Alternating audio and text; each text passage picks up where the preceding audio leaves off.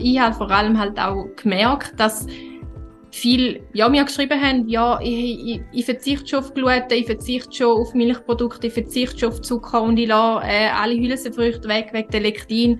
Aber es geht mir so schlecht. Was kann ich machen?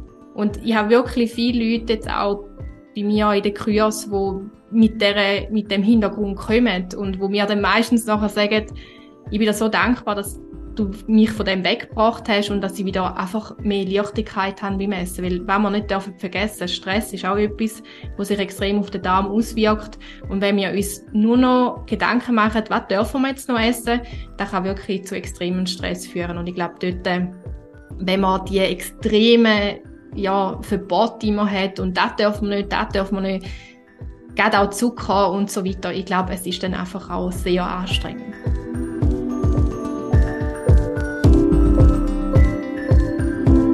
Mal ehrlich, der Podcast von Any Working Mom. Wir würden gerne alles wissen, immer souverän und nie überfordert sein. Aber mal ehrlich, das schaffen wir nicht. Was wir können, ist mit interessanten Menschen reden oder dazulernen. Das darfst du nicht essen und das tut dir nicht gut und mit deinen Beschwerden nach dem Essen musst du im Fall einfach leben. Ugh. Essen ist so ein dominantes Thema in unserem Leben. Es verunsichert uns und viele haben das Gefühl, sie kommen je länger, je weniger daraus. Patricia Christel ist Ernährungstherapeutin und Expertin für Darmgesundheit. Als Besitzerin von der Plattform Eat Your Way zeigt sie auf, wie man mit Ernährung und Lebensstilveränderungen seine Darmprobleme und Nahrungsmittelunverträglichkeiten reduzieren kann. Und nein, bei der Patricia geht es nicht um eine Diät. Im Gegenteil. Aber das erzählt sie am besten gerade selber.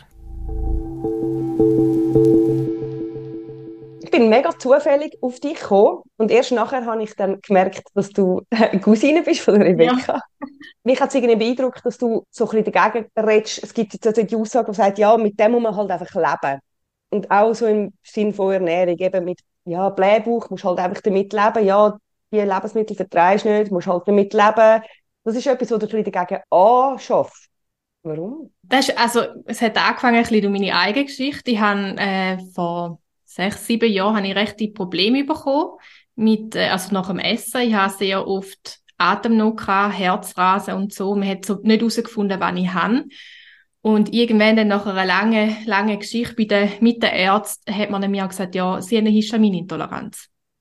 Und ich habe wirklich zu dem Zeitpunkt fast gar nicht mehr können essen. Also ich habe mich wirklich sehr eingeschränkt gefühlt. Und dort ist mir gesagt worden, ja, damit müssen sie jetzt halt leben, da kann man nichts machen. Und ich habe mir gedacht, nein, das will ich nicht, weil ich will so nicht, ich will wieder normal essen. Ich, ich esse unglaublich gern und für mich ist Ernährung ein riesen Thema in meinem Leben. Ähm, und ich habe dort einfach gedacht, nein, das kann es nicht sein, ich will etwas ändern. Und ich habe es wirklich auch geschafft, um da komplett zu ändern. Ich kann heute ja fast alles essen und es geht mir gut, ich habe keine Beschwerden mehr. Und da sehe ich einfach ganz oft, dass ähm, gesagt wird, damit muss man jetzt leben und da muss man jetzt hin. Gerade beispielsweise auch bei, bei reizsamen Betroffenen, wo, wo gesagt wird, ja, damit müssen sie jetzt leben. Aber ich glaube einfach, in den medizinischen vielleicht, es gibt vielleicht keine Tabletten, wo man reinnehmen kann, aber es gibt auch andere Sachen, wo man das Ganze kann unterstützen und so auch vielleicht damit muss leben mit zu einem gewissen Teil mit Beschwerden, aber nicht mit dem Ausmaß an Beschwerden. Und da ähm, ja, ist glaube ich so ein bisschen der Hintergrund ist so, dass da auch bei mir immer wieder mal vorkommt, dass ich da auch gerne sage, weil eben es ist eigentlich bei mir hat es angefangen und ich habe gesagt, so will ich nicht, weil ähm, ja wirklich nicht können essen und ständig müssen schauen, wann man darf essen. Auch ich habe nicht mehr können auswärts essen und das war für mich einfach nicht mehr wirklich Lebensqualität gewesen. Mhm. Histaminintoleranz, also Histamin kenne ich nur, das sind so Allergen, also irgendwie, wenn man Heuschnupfen hat, muss man manchmal Antihistamin nehmen. Ist das, genau. Was ist denn Histaminintoleranz? Eine Histaminintoleranz ist nicht ich sage jetzt mal, äh, gleiche Intoleranz, jetzt bin beispielsweise Laktoseintoleranz, dort weiss man, die Laktose vertreibt man nicht, oder zwischen einem gewissen Teil, und dort kann man Milchprodukte quasi weglegen oder laktosefreie Milchprodukte essen. Bei einer Histaminintoleranz ist es so, dass sehr viele Lebensmittel histaminreich können sein. Das entsteht vor allem eher auch durch die Lagerung, beispielsweise bei Fleisch wenn man, oder Fisch, wenn man den tut, beispielsweise geräucherten Lachs essen, dort bildet sich immer mehr Histamin, je älter das, das Produkt quasi wird. Und das kann es wirklich in sehr vielen Produkten haben oder in sehr vielen Lebensmitteln. Und es gibt auch sehr viele Lebensmittel, wo das Histamin dann quasi ähm, beführen können. Und so kann es einfach zu Symptomen entstehen. Und das ist, ich sage mal, eher noch so ein bisschen eine neue Intoleranz. Es wird vielfach auch ein falsch gesagt, weil es ist eigentlich nicht bei allen Menschen gerade eine Histaminintoleranz, wenn sie Histamin nicht vertragen. Ähm, aber das ist sicher ein großes Problem, wo, wo ich auch immer mehr höre und wo auch immer mehr Menschen ja davon betroffen sind. Und dann hast du beschlossen, bei dem ganzen Weg, hey, jetzt muss ich irgendetwas machen. Ich merke, mich treibt das Thema selber um und hast deine Plattform gegründet durch das? Nein, so schnell ist es nicht gegangen. Ich war dort mal noch im Studium und bin dann per Zufall haben wir genau das Thema gehabt und ich bin dann wirklich so ein bisschen durch Zufall in einer Studie auf das Thema Darmmikrobiom gekommen. Und dort, ich habe vorher schon sehr viel probiert, also ich habe wirklich alles Mögliche ausprobiert. Ich habe Darmkuren gemacht, ich habe diverse Nahrungsergänzungsmittel eingenommen. Ich habe wirklich alles versucht zu verändern, aber es hat einfach nichts genützt. Und dann bin ich wirklich fast zufällig, kann man sagen, ähm, aufs Darmmikrobiom gekommen. Und dort habe ich dann quasi angefangen, mir überlegen, was kann ich machen, wie kann ich das verändern. Und ja, irgendwann ist es dann so viel gekommen, dass ich meine Plattform gegründet habe und ja, mehr über das Thema angefangen habe reden, weil ich einfach selber gemerkt habe, es hat mir extrem gut getan. Ich habe vieles können verändern und ich habe meine Beschwerden einfach extrem ja, können reduzieren. Tönt so auf den ersten Blick habe ich so unsexy Thema Darm. Es gibt aber das Buch Darm mit Charme, wo irgendwie mal ein Bestseller war. Und warum ist der Darm so faszinierend oder so wichtig für eigentlich ganz menschlichen Organismus? Also, wenn man vom Thema Darm redet, ist ja wirklich so am Anfang so ein bisschen, ja, ah, das ist Verdauung, aber das Darmmikrobiom ist viel, viel, viel mehr. Und spannend ist, wenn ich einmal erzähle, dass ich ja in der Darmgesundheit tätig bin und mich mit dem beschäftige, dann sagen die immer alle so, ah, mega spannend, aber ich habe kein Verdauungsproblem. Und dann sage ich immer so, nein, es hat viel, viel mehr. Es ist eigentlich für unseren ganzen Körper. Und im 2006 hat man einen rechten Durchbruch gehabt in der Mikrobiomforschung, also im Labor, wo man dann ja eigentlich eine neue Möglichkeit herausgefunden hat, wie man eben das Darmmikrobiom noch intensiver kann, ähm, erforschen Und dort, durch diesen Durchbruch hat es jetzt auch wirklich so extrem viel neue Studien dazu gegeben. Es wird extrem viel geforscht und da zeigt einfach auf, dass das Darmmikrobiom viel wichtiger ist für unsere Gesamtgesundheit. Es sind noch viele offene Fragen, man weiß noch extrem viel nicht, aber da ist einfach so, durch den Durchbruch hat man gemerkt, das Darmmikrobiom ist nicht nur für unsere Verdauung, sondern eigentlich für unseren ganzen Körper. Man kann sich das eigentlich so vorstellen,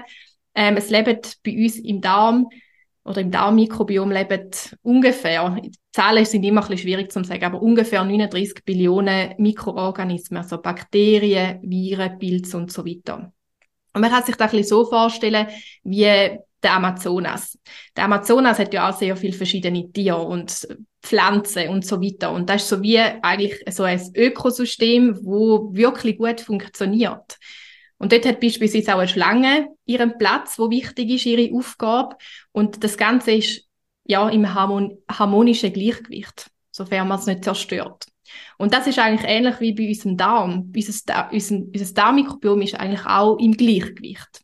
Es kann aber außer Balance geraten und dann kann es ziemlich sicher, man weiß noch nicht von allen Krankheiten, aber hat es mit sehr vielen verschiedenen Krankheiten oder eben mit unserer Gesundheit ein, ein, ja, sehr eine große Wichtigkeit. Also es ist definitiv nicht nur unsere Verdauung, sondern viel, viel mehr. Mhm. Spannend. Ich habe gerade letzte Woche, als ich jemandem erzählt habe, dass ich dann mit dir den Podcast mache, hat sie gesagt, ja, ähm, spannend, sie hat ähm, eine Rosacea gehabt. Das ist so ein Ausschlag, wo eben, man oft so um, ums Maul herum hat.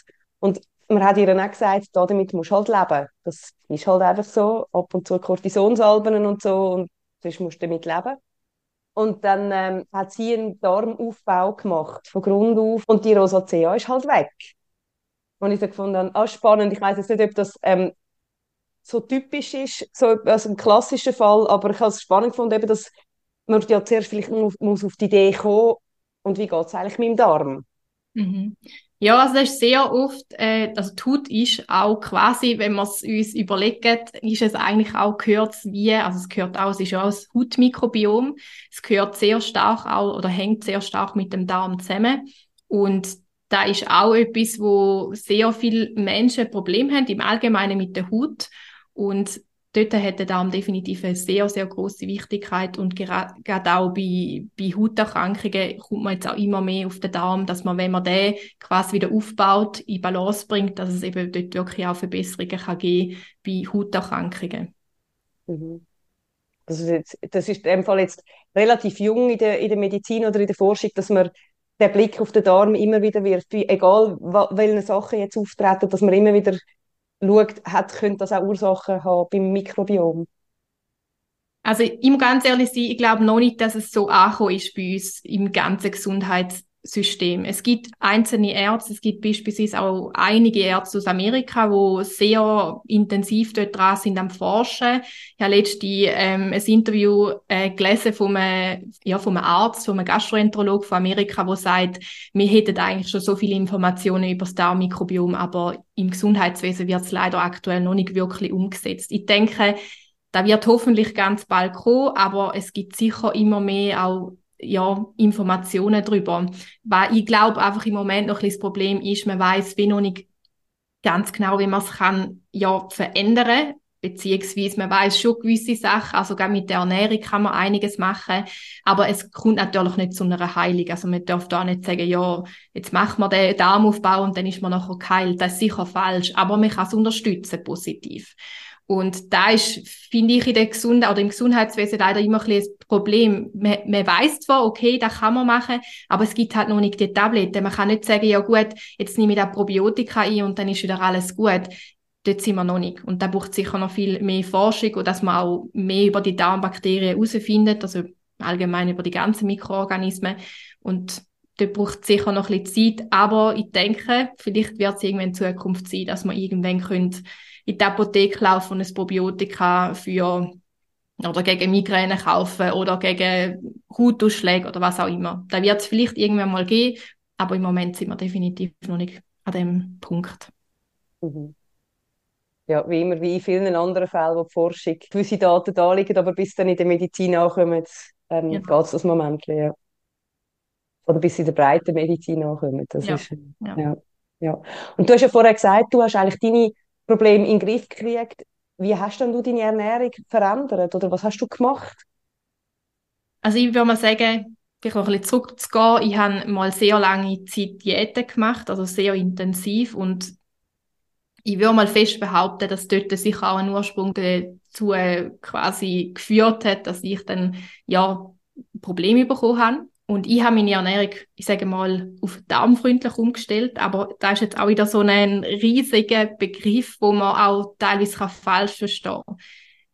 Es gibt viele Leute, wenn man quasi sagt, ja, ich habe Darmproblem, dann wird viel gesagt, ja, verzicht mal auf Gluten, verzicht auf Zucker, verzicht auf das, das und das. Und das ist nicht so meine Philosophie, weil ich finde, ja, Verzicht fördert wie das andere. Was bei mir wichtig ist in der Ernährung und was ich vor allem gemacht habe, also ich habe sicher am Anfang Histamin gegessen, das ist ganz klar.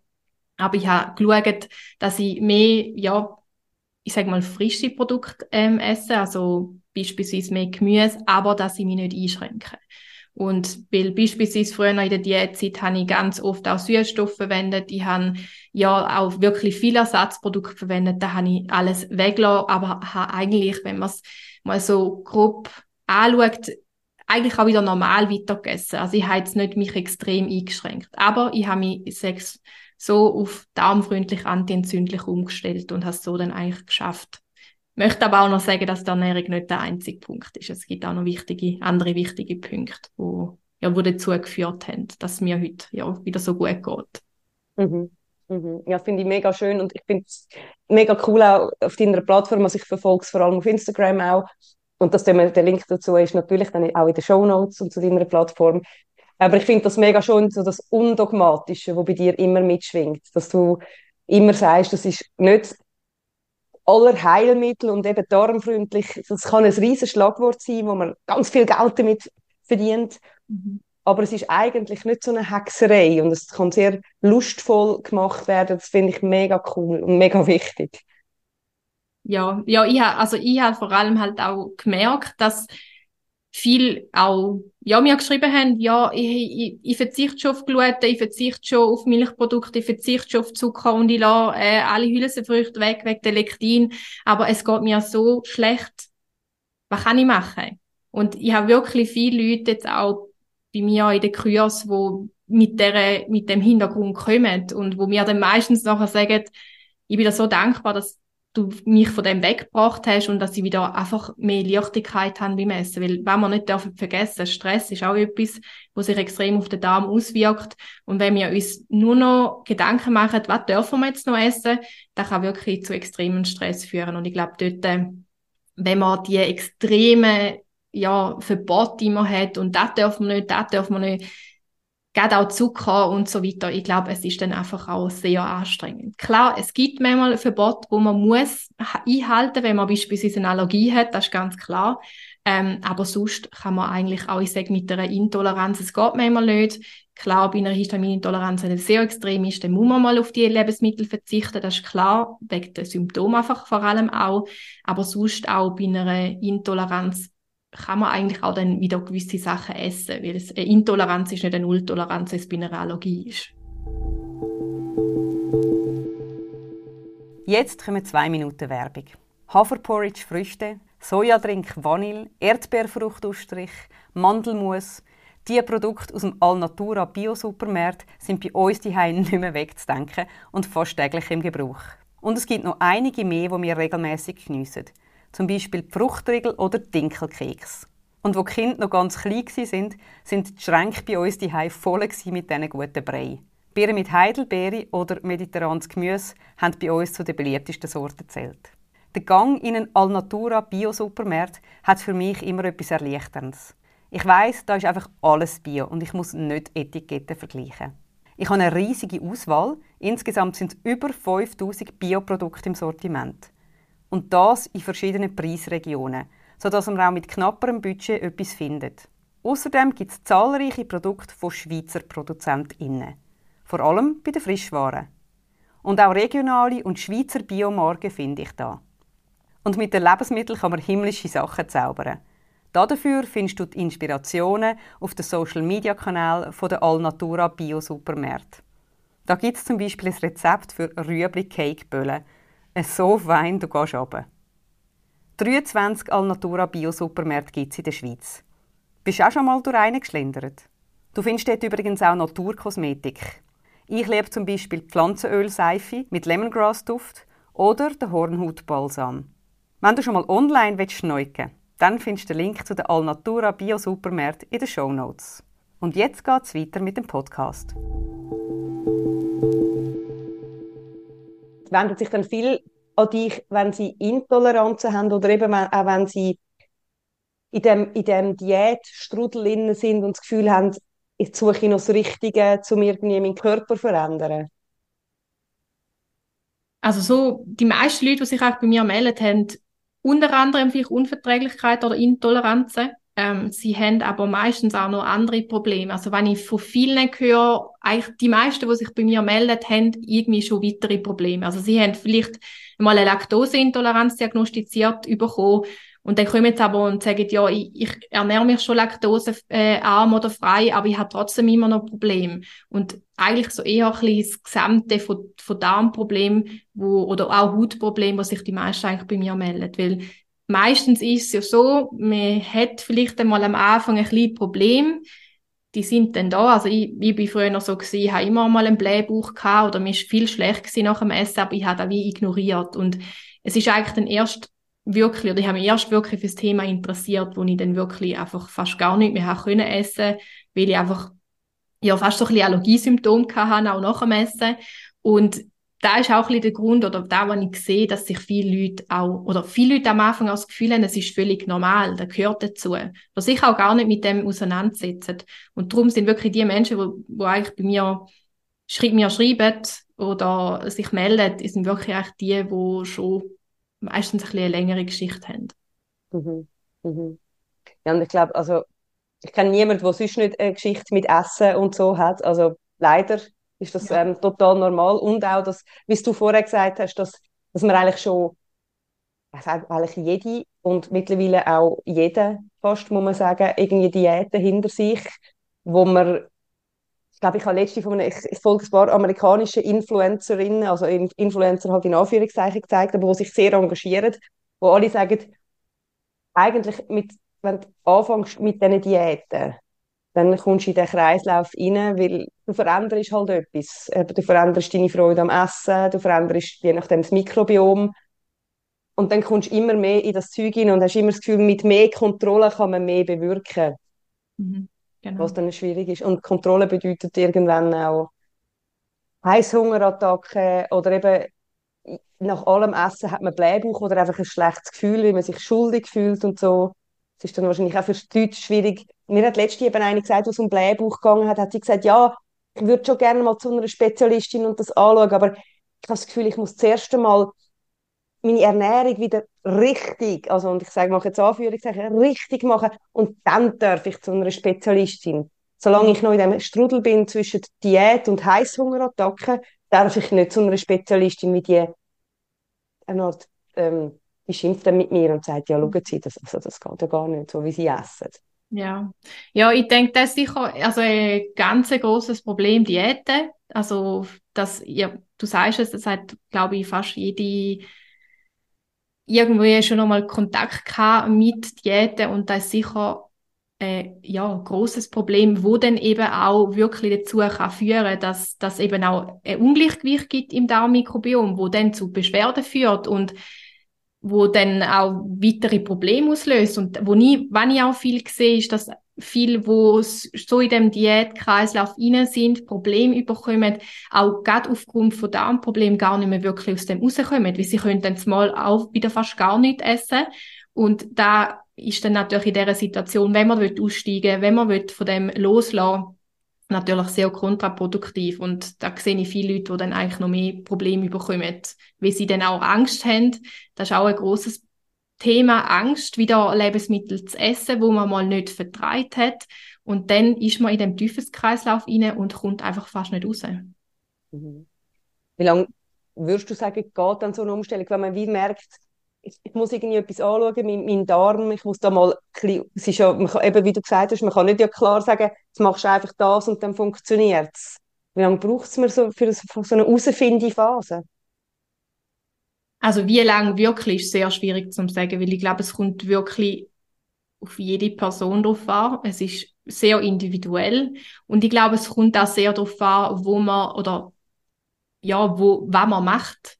Es gibt sehr viel, wo ich kenne oder wo dann irgendwann mal mir schreiben, wo sie sagen, ja, ich habe so Probleme mit Diäten, dann bin ich zu jemandem gegangen und dann habe ich schlussendlich eine riesige Liste bekommen, wo ich dann auch noch hätte sollen äh, quasi oder nicht mehr darf essen und dann ist, nur, ist alles nur noch schlimmer geworden. Und ich glaube, mhm. dort kommt es sehr darauf an, wo man oder was man macht, ähm, wie schnell dass man sich auch davon kann lösen kann, weil ich glaube auch manchmal die Ängste, wenn man da wirklich auch schon mal erfahren hat, wie es ist, wenn man ein Lebensmittel nicht vertreibt hat, je nach Situation, ähm, also gibt ja auch ganz viele, wo dann wirklich extreme Verdauungsprobleme haben und wo ja auch wirklich Ängste dafür entwickeln. Mhm. Dann kann das natürlich länger gehen. Es kann aber auch sein, dass, dass es schneller geht. Also man kann es nicht wirklich klar definieren, wie schnell es so eine Umstellung geht, weil es ist auch, ja, ich denke, es kommt wirklich auf die Vorgeschichte drauf an. Mhm. Ja, und das ist, gell, manchmal schwierig, das ist äh, wahrscheinlich je nachdem, wenn man etwas ausprobiert, eben wie lange braucht der Körper, um sich ein bisschen daran zu gewöhnen, wie lange hat man Geduld, es ist je nach Lebenssituation mag man etwas, mag man länger schnell etwas durchheben oder sagt, ich brauche jetzt, ja, schneller Lösung oder, ja. Ganz genau, ja. Ja. Ich denke, Zeit ist ein, ein, ein, Punkt, oder ich denke auch gerade, wie, wie intensiv, oder wenn, wenn mir vielfach auffällt, ist bei denen, die wirklich extrem eingeschränkt sind, bei denen geht es meistens fast noch ein bisschen schneller. Für, ja, solche, die es vielleicht nicht ganz so ein riesen Thema ist im Alltag, geht es sicher, oder geht es meistens länger, weil man sich vielleicht auch nicht die gleiche Zeit nimmt. Aber es ist wirklich sehr, sehr individuell. Mhm. Du hast vorher von diesen darmfreundlichen Lebensmitteln geredet. Was sind, was sind darmfreundliche Lebensmittel? Ja, der Begriff ist immer ein bisschen schwierig, weil eben ich sage, ich, ich bin auch nicht eine Person, die Lebensmittel in gesund und in ungesund unterteilt. Vielleicht äh, eben, weil jetzt beispielsweise gerade extrem im Hype ist, ist äh, der Haferdrink. Der wird auch sehr oft als sehr ungesund dargestellt. Ich finde, das ist immer ein bisschen schwierig. Wenn ich von einer darmfreundlichen, antientzündlichen Ernährung rede, dann geht es vor allem darum, um unverarbeitete pflanzliche Lebensmittel, die vor allem am Darm dienen. Mhm. Genau, aber ich sage auch, für mich ist eine darmfreundliche Ernährung immer ohne Verbot. Also mein Ziel jetzt gerade auch beispielsweise in meinen Kurs ist immer, dass äh, ja die, wo quasi Teilnehmer, dass sie wirklich auch nachher wieder können mit Leichtigkeit essen und da essen, wo sie möchten. Aber wenn man es wirklich mal auf da betrachtet, dann sind darmfreundliche Lebensmittel vor allem pflanzliche Lebensmittel, wo Faserstoff drin haben, also Ballaststoff. Die sind eigentlich genau für da da, dass die ähm, guten Darmbakterien, ist auch ein bisschen blöde Unterteilung, gut und die bösen Darmbakterien, aber dass man die quasi kann aufbauen kann, braucht es Faserstoff und quasi leben die Darmbakterien von diesen Faserstoff. Und die Faserstoff oder Ballaststoff, die findet man nur in pflanzlichen, unverarbeiteten Lebensmitteln. Und wieso kann man die fördern? Haben die dann mehr, mehr zu tun? Also hilft das ihnen, weißt du, wenn wir so Faserstoff haben, dann stelle ich mir das so vor, ich stelle mir die Comicbakterien vor, die dann da so arbeiten, um die Fasern irgendwie zu zerlegen. Warum ist das so hilfreich für, für die Darmbakterien? Also es ist so, wenn wir über die Ballaststoffe aufnehmen. Wenn wir jetzt beispielsweise ähm, etwas essen, wir essen ein Stückchen Brot und ein Stückchen Vollkornbrot beispielsweise, wo noch Körner drin hat und was auch immer, dann können wir ja einen gewissen Teil, beispielsweise auch Kohlenhydrat, aufnehmen in unseren Kreislauf. Teil wird aber ausgeschieden. Also Ballaststoff können wir Menschen nicht aufnehmen. Und da heißt es geht weiter. Und im, im Dickdarm ist der größte Teil vom Darmmikrobiom und dort brauchen die Darmbakterien quasi auch etwas zu essen. Sie müssen ja auch quasi überleben. Und es gibt verschiedene Gruppen von Darmbakterien. Die einen Darmbakterien, die sind dafür da, dass äh, sie auch für unsere Gesundheit schauen. Es gibt andere Darmbakterien, die weniger gut sind für uns, die vielleicht eben auch gewisse Krankheiten können fördern Und wenn wir die Ballaststoffe essen, dann können erstens mal die Darmbakterien, also die guten Darmbakterien, ich ist ein bisschen falsch gesagt, aber einfach, dass man es einfach, dass es einfach verständlich ist. Die guten Darmbakterien können die Ballaststoffe quasi verwerten und bekommen dann Energie über. Aber sie tun es dann auch noch verstoffwechseln. Das heißt, durch das entstehen dann kurzkettige Fettsäuren. Und die kurzkettigen Fettsäuren sind im Moment ein riesen Thema, gerade in der Forschung.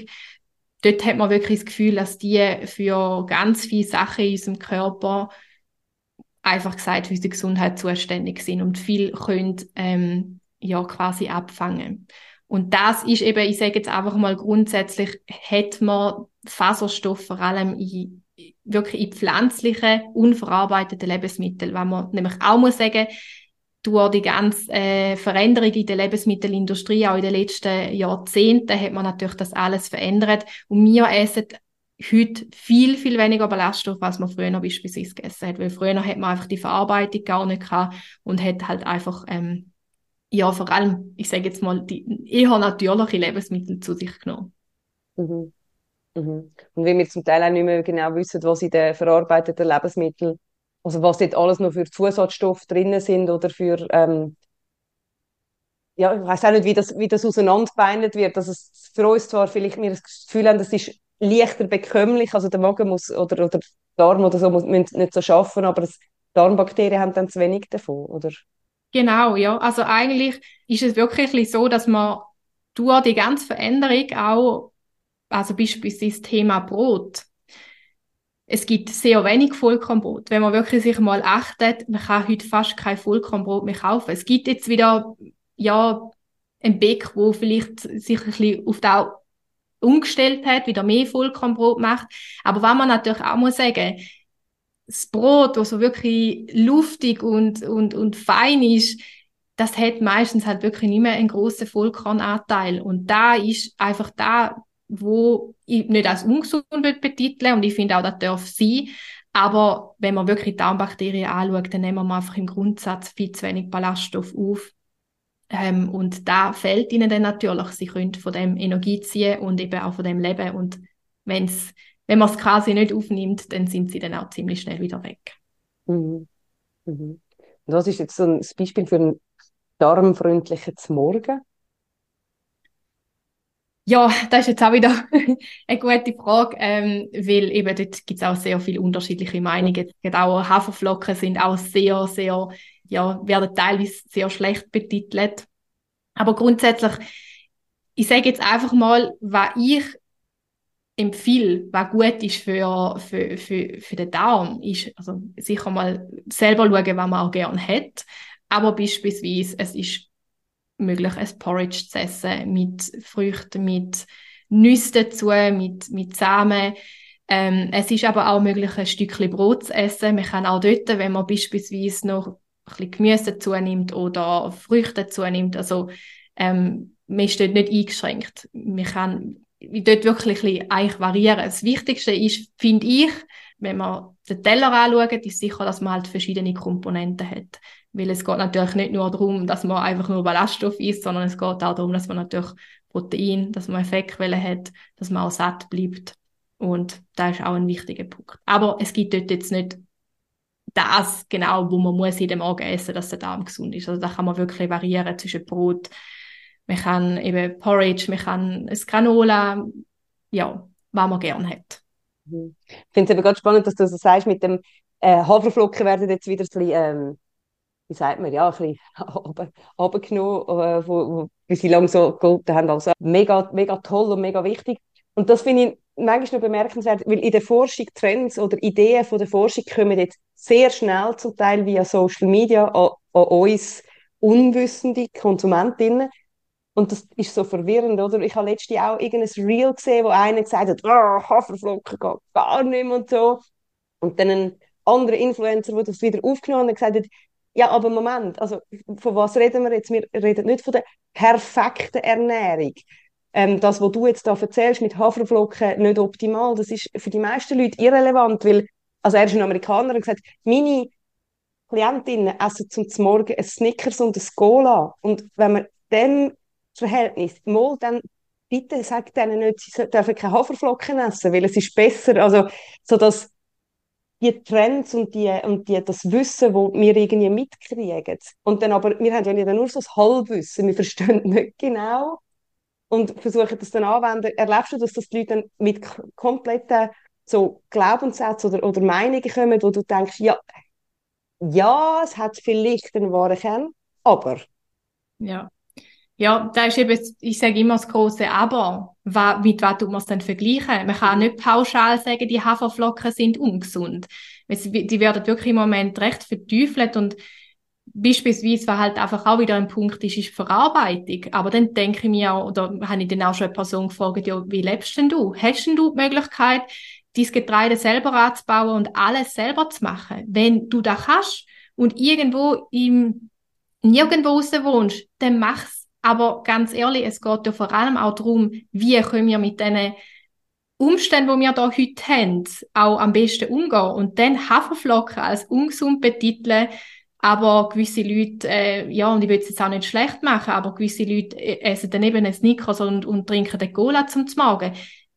Dann ist, für mich stimmt dort einfach das Verhältnis nicht mehr. Und das ist auch mit dem Haferdrink. Ich habe schon viele Nachrichten wegen dem bekommen, also beispielsweise gerade letzte von einer wirklich verzweifelten Mutter, die mir geschrieben hat, ich weiß gar nicht, was ich jetzt machen soll. Mein Kind liebt den Haferdrink am Morgen und hat das so gern und jetzt, jetzt darf mein Kind dann nicht mehr, nicht mehr zu sich nehmen, weil es entzündungsfördernd ist. Und dann denke ich mir so, ui, ja, es ist wirklich fast ein bisschen tragisch, wie die Aussagen teilweise gemacht werden, weil es kommt immer darauf an, wie tut man es denn betrachten und in welcher Form nimmt man es auf. Und ganz ehrlich, wenn man jetzt den Haferdrink als entzündungsfördernd betitelt, dann müsste man grundsätzlich alle Kohlenhydrate entzündungsfördernd betiteln, weil sie sich irgendwie immer auf den Blutzucker auswirken. Und dann, wenn man dann aber nur noch quasi Protein und Fleisch essen, dann, dann sind wir nicht besser dran. Von dem her, es, für mich ist immer so ein bisschen, man muss ein, Zwischenspiel finden und gerade so Aussagen, und ich habe es gerade gestern Abend wieder so ein Reel gesehen, wo wo gesagt worden ist, Haferdrink ist so entzündungsfördernd, musst unbedingt auf das verzichten. Und dann habe ich mir so gedacht, nein. Was löst jetzt da wieder bei ganz vielen Menschen aus, wo nicht wo, wo sich mit dem nicht auskennen und wo nicht können wirklich erkennen, ist jetzt da richtig oder nicht. Und die Verteuflung von Lebensmitteln finde ich auf Social Media wirklich ganz, ganz schlimm. Ja, und du hast es auch schon gesagt mit gut und böse, oder? Das ist, ähm, dass du das nicht verwendest oder gut und schlechte Lebensmittel, weil ich glaube, das ist bei vielen löst das, die es richtig machen und richtig ist auch in den Köpfen von vielen. Also ich habe auch durchaus sehr äh, perfektionistische Andruck, muss sie mich so oben drücken wieder, ähm, dass sie dann tatsächlich das Gefühl haben, oh mein Gott, jetzt mache ich alles falsch. Nur weil sagt, ja gut, ein Haferdrink ist jetzt nicht so optimal, trinkst vielleicht besser nicht einen halben Liter pro Tag von dem. Aber wenn man dieses Kind das mega gern hat. Aber also ich merke ja, weißt, mit mir macht es ja auch etwas die Sache, ich kann dann schnell, es muss mich dann wirklich aktiv zurücknehmen und sagen, das hat jetzt irgendein random Dude auf Instagram gesagt, das ist nicht richtig oder falsch, aber man muss sich immer wieder zurücknehmen und das ist so schwierig mhm. mit so vielen Infos. Eben, und dann heisst es zuerst, oh, alle Haferdrink, dann, oh nein, Haferdrink ist blöd. Und die Leute sind immer verunsicherter.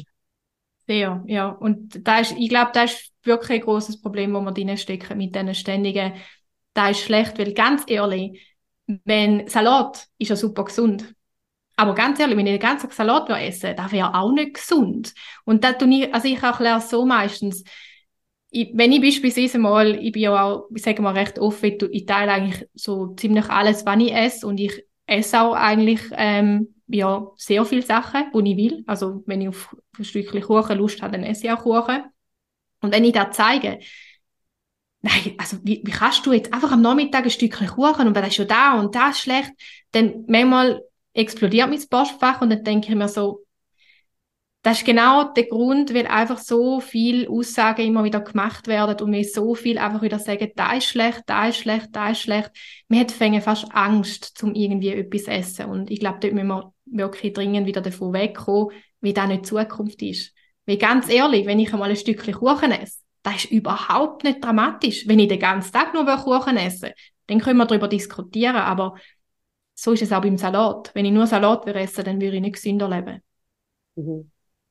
Mhm. Ja, finde ich mega wichtig, das Augenmaß. Und eben, dass so ähm, Leute wie du auch auf, also auf Social Media halt wieder gegenheben. Das ist, glaube ich, manchmal wie wichtig, dass man dort auch noch die andere Stimme hört, die relativierende. Mhm. Was ist denn etwas, wo du wie sagst, möchtest du den Leuten weißt, wie mitgeben? So mit Ernährung oder mit den Inhalten, die du anbietest? Oder Kurs machst du auch und äh, einen Podcast?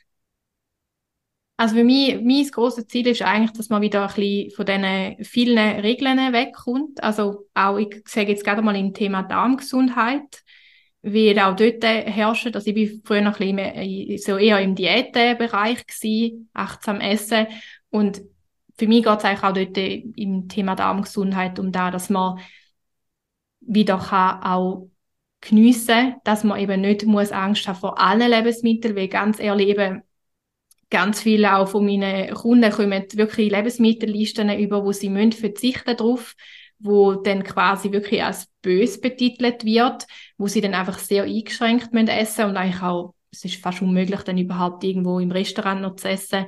Und mein Ziel ist einfach, dass sie wieder eine Leichtigkeit in dem, in dem überkommen und dass sie aber natürlich auch den Darm können aufbauen und dass sich Beschwerden können reduzieren Das ist immer so ein bisschen mein Hauptziel und eigentlich auch mein Hauptgedanke, dass man ja, dass man auch mit einfachen Rezepten beispielsweise auch wieder, ich sage mal, etwas Darmfreundliches am Darm kann tun, aber dass man eben auch den Genuss nicht verliert. Das finde ich, ist für mich ganz ein wichtiger Punkt.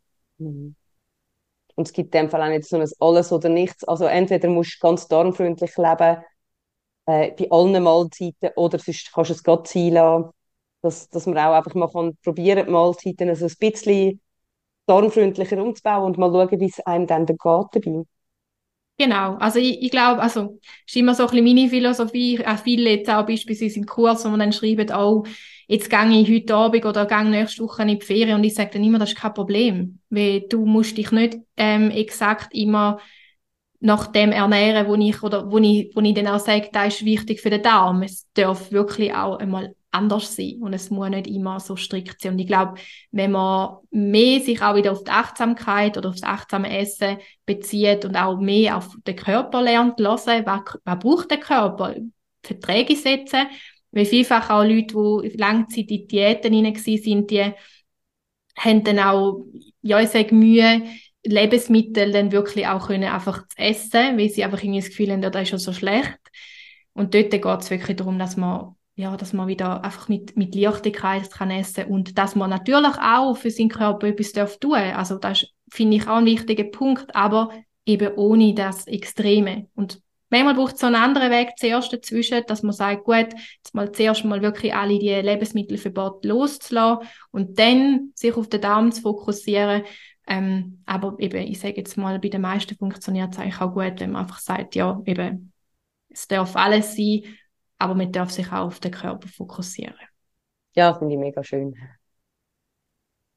Haben wir noch irgendetwas vergessen, was dir wichtig ist? Also, wenn ich sicher kann mitgeben kann, ist, dass man, wenn man ein Problem hat, dass man nicht das Gefühl hat, dass das so muss bleiben, weil es gibt auch immer wieder Zeiten, wo es vielleicht einmal schlimmer kann sein dass mal Probleme, wo man hat oder Beschwerden, wo man hat, mehr sind. Da kann eben nicht nur mal von der Ernährung geschult sein. Es gibt auch immer Situationen, Stresssituationen, wo sich auch wirklich an beispielsweise auf den Darm auswirken oder auf die Haut auswirken. Und von dem sind wir wie nicht einfach, äh, ja, auch da habe ich manchmal auch das Problem.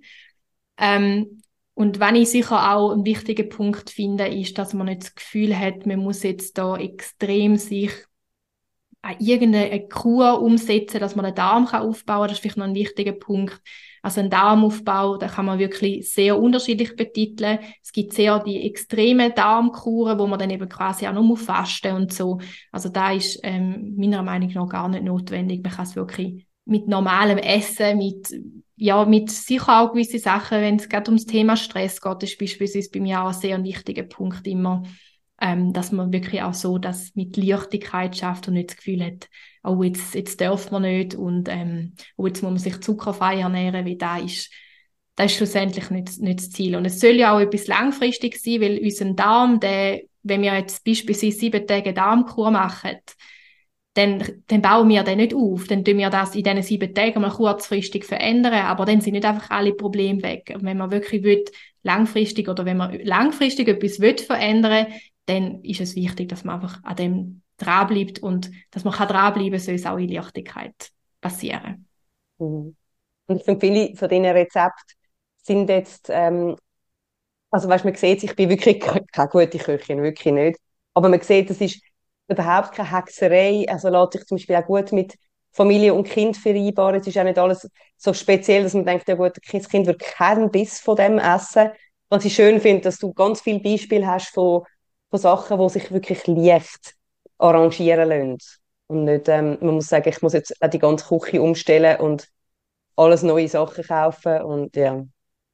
Ganz genau. Ja, es soll wirklich auch einfach sein und es soll auch eben in den Alltag integrierbar sein. Und ich glaube, äh, ich sage sag auch mal, wenn man Ernährungsumstellung nennt, wenn man es wirklich nachhaltig will machen, dann, dann geht es nicht, wenn man jetzt das Gefühl hat, man muss jetzt komplett alles umstellen, man muss für sich selber kochen, wenn man jetzt eine Familie hat mit Kind und dann sich für sich quasi immer noch selber separat muss kochen, dann wird es einfach anstrengend. Klar, es ist eben manchmal halt nicht anders möglich, gerade wenn man beispielsweise Zöliakie hat und man muss auf Gluten verzichten, dann gibt es den Fall vielleicht. Aber wenn es nicht muss sein, dann finde ich, dann sollen auch eigentlich wirklich einfache Rezepte möglich sein, wo eben auch, ja, wo auch Kinder gerne haben. Kinder haben es zwar nicht immer gerne, also wenn ich manchmal höre, dass halt, ja, vielleicht nicht ganz nach dem Geschmack der Kind ist, aber ich glaube, man kann doch relativ viel auch für den Familienalltag umsetzen.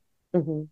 Ja, und eben auch viel eben Leckeres und Lichts, und, also Licht im Sinn von äh, Licht zu machen, ähm, das ist mega wichtig. Wie, wie, du sagst, eben, wenn man wenn man denkt, ich koche immer für mich separat, das macht man genau zwei Wochen und dann im nächsten Moment, wo man Stress hat, mhm. macht man das sicher nicht mehr. Das Ganz ist, genau. Ja. Genau. ja, also ich habe keine Fragen mehr. Gut. Es ist alles, ist alles beantwortet. Aber merci vielmals für das sehr einordnende und relativierende. Ich finde das mega schön. Danke dir. Das ist mal ehrlich Podcast von Any Working Mom. Danke vielmals fürs Zuhören. Musik und Support von den Jingle Jungle Tonstudios. Ihr findet uns auch auf anyworkingmom.com auf Instagram, Facebook und Pinterest. Bis gleich!